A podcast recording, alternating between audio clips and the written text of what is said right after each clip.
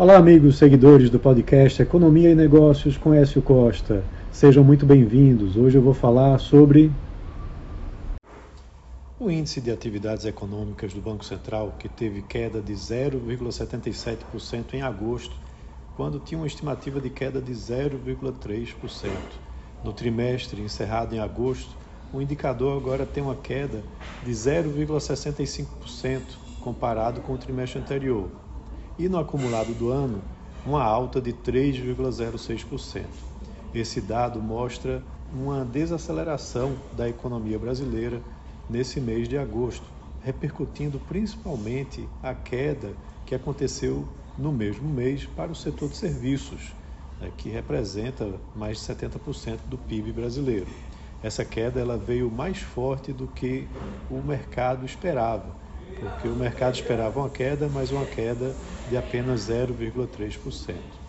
Em relação a agosto do ano passado, o índice mostrou uma alta de 1,28%. E o que os dados mostram é que quando a gente olha uh, o acumulado né, do ano e dos últimos 12 meses, vem apresentando uma desaceleração do seu ritmo de crescimento, onde a economia brasileira pode vir a apresentar no segundo trimestre desse ano uma queda do seu PIB se essa desaceleração continuar. E o crescimento para o final do ano pode também ser abaixo da expectativa atual de um crescimento de 3%.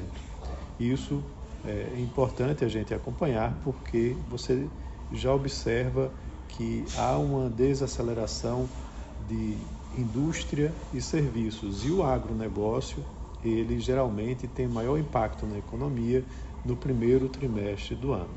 Então vamos aguardar e ver como que o dado oficial do PIB é, para o terceiro trimestre é, ele se comporta após a divulgação dos dados de setembro.